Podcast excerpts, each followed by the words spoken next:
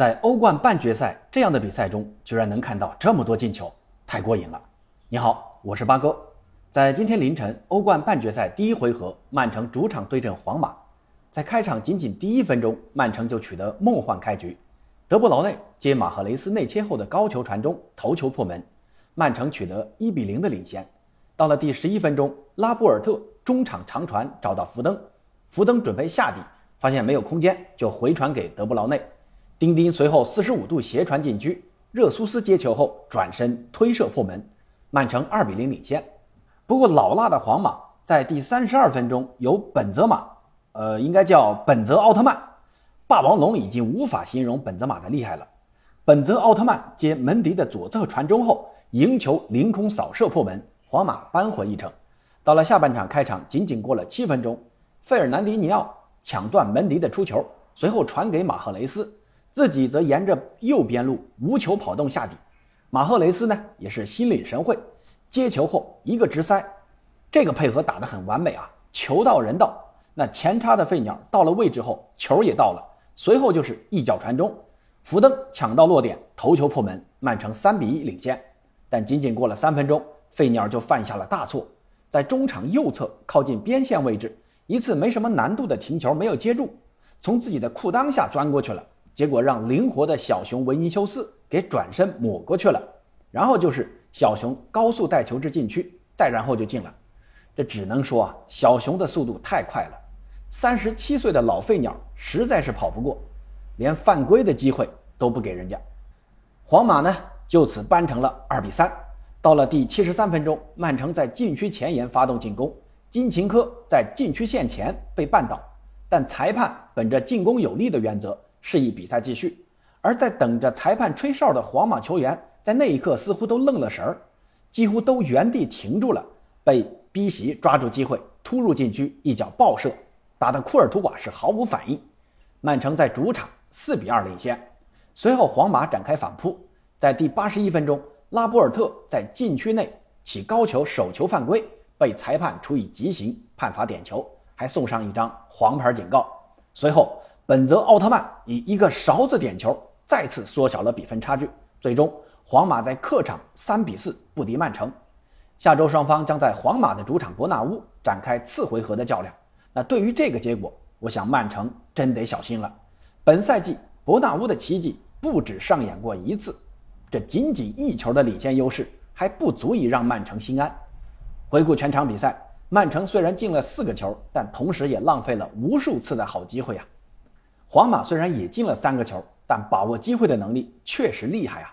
那本期节目呢，就和朋友们聊聊这场曼城对阵皇马的天王山之战。先来说说曼城，本场比赛瓜迪奥拉继续祭出四三三阵型对阵皇马的四三三，但左边卫坎塞洛的停赛，不得不让金琴科首发踢左边卫的位置。而主力中卫凯尔沃克受伤也无法出战，只得让拉布尔特首发打居右中卫。就是因为这两个人员的变动，间接导致了曼城的两个丢球。曼城的第一个丢球发生在上半场第三十一分钟，本泽马的那个机会，其实呢，严格意义上不算是一个什么好机会啊。金琴科在禁区内贴身防守本泽马，但本泽马还真就给打进了。这一呢，确实啊，本泽马的实力太强了。二呢，就是金琴科的身体对抗能力实在无法和壮硕的本泽马相提并论，本泽马就靠着金琴科的身体接球，身材瘦小的金琴科根本就扛不住，人家本泽奥特曼直接在你面前不停球的射门，你拿他是一点办法也没有。如果是坎塞洛在的话，我想这个球啊，本泽马不会这么轻松的接到的。当然啊，这只是假设啊，足球场上是没有如果的。那再看第二个丢球。斯通斯似乎是带伤上阵的，结果才打了三十五分钟就被费鸟给换下去了。那这样一来，曼城的右路防守只能依靠三十七岁的费鸟了。费鸟的防守经验和位置感还有预判能力，那是没得说的。但就是因为年纪太大了，跑不过年轻的维尼修斯，那就这一个弱点被皇马抓住了。维尼修斯的转身突破就是利用了这一点。当时八哥看的呀，真的替费鸟难过啊。你说这苍天会饶过谁呀？谁都会败给时间嘛。再看看第三个丢球，拉波尔特的起跳防守，结果呢，落点是抢到了，但在头球解围时又碰到了自己的右手，你说这倒不倒霉吧？这个球呢，其实也不怪拉波尔特啊。其实我觉得这个球属于可判可不判的。当时拉波尔特的手属于自然伸展状态，并不是一个有意识的手球。但裁判判了也无可厚非，毕竟这是欧冠的半决赛，多点悬念对于球迷来说，对于欧足联来说也是乐于见到的。那八哥又要说如果了啊，如果是凯尔沃克在那个位置，会不会出现这种情况呢？大家想一想吧。说了几这几个丢球啊，那再来说说曼城的几个进球。开场前二十分钟，曼城在主场玩起了高位逼抢，很快就收到了成效。第一分钟的那个进球就是高位逼抢后抢下的球权，抓住皇马控球后的瞬间立足未稳，由丁丁头球破门。丁丁本场比赛的发挥实在太出色了。第二个球也是丁丁的助攻啊。本场比赛也是世一中德布劳内和莫德里奇之间的对决。最后从这场比赛来看啊。丁丁还是更胜一筹的，表现低迷的摩迪在下半场就被换下去了。虽然全场曼城进了四个球，但说实话，他们浪费的机会太多了。第二十六分钟，逼袭直塞，马赫雷斯突进单刀，这个球啊，马赫雷斯太贪功了，没有选择横传给右侧的福登，而是选择自己打门。但他自己的射门能力没点逼数吗？结果还打在边网上了。那过了三分钟，轮到右边的福登打单刀了。结果停球时停的有点过大，步伐节奏乱了。射门时呢，支撑脚的位置没把握好，射门再次打偏。当然呢，比马赫雷斯要好一点啊。这次的射门只偏了一点点。上半场这两个绝佳的机会就这样被浪费掉了。下半场呢，马赫雷斯还有一次小禁区内的突破后的打门，也是略微偏出。而到了比赛尾声，八十四分钟左右啊，曼城多次的四十五度掉禁区，斯特林、福登都没有抢到落点。他但凡有个哈兰德啊，曼城也不至于只进四个。所以呢，归根结底，曼城虽然赢了球，但输在了效率。他们可以创造无数个好机会，但这帮前锋的把握机会的能力实在太低了。准确的说，就是效率低下。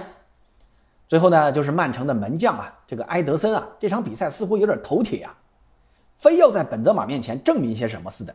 几次看到他出球停球啊，慢悠悠的，有点那种就是。本泽马来抢啊！你不是很能抢吗？来抢我呀！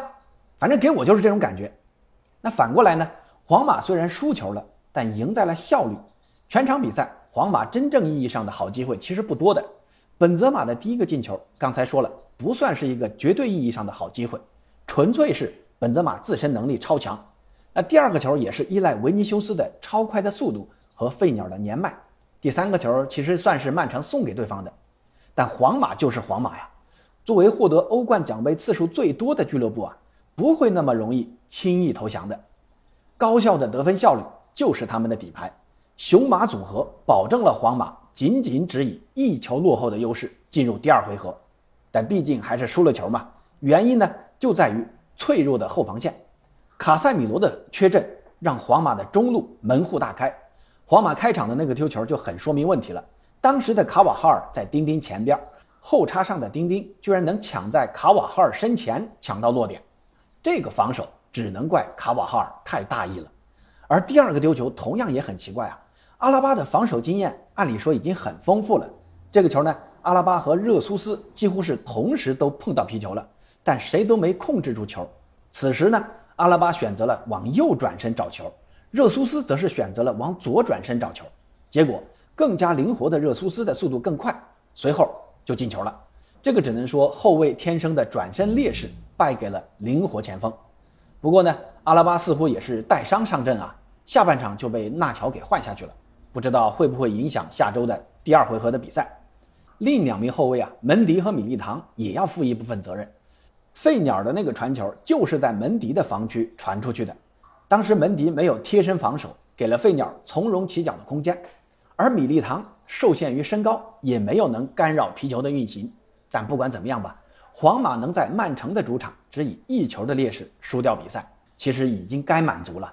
回到自己的主场，我想以皇马的底蕴以及伯纳乌球迷的助威声，老辣的皇马还是有机会晋级决赛的。不过，曼城下一场世一卫坎塞洛将要回归，凯尔沃克的伤似乎也要好了，而丁丁的状态仍然是一如既往的稳定。对于第二回合，曼城也不会束手就擒的。对于皇马连续在伯纳乌上演奇迹，曼城自然不会愿意再次成为皇马庆功的背景板。让我们期待下周双方第二回合的交手吧。那朋友们对于这场比赛是怎么看的呢？欢迎在评论区交流。咱们下期再见。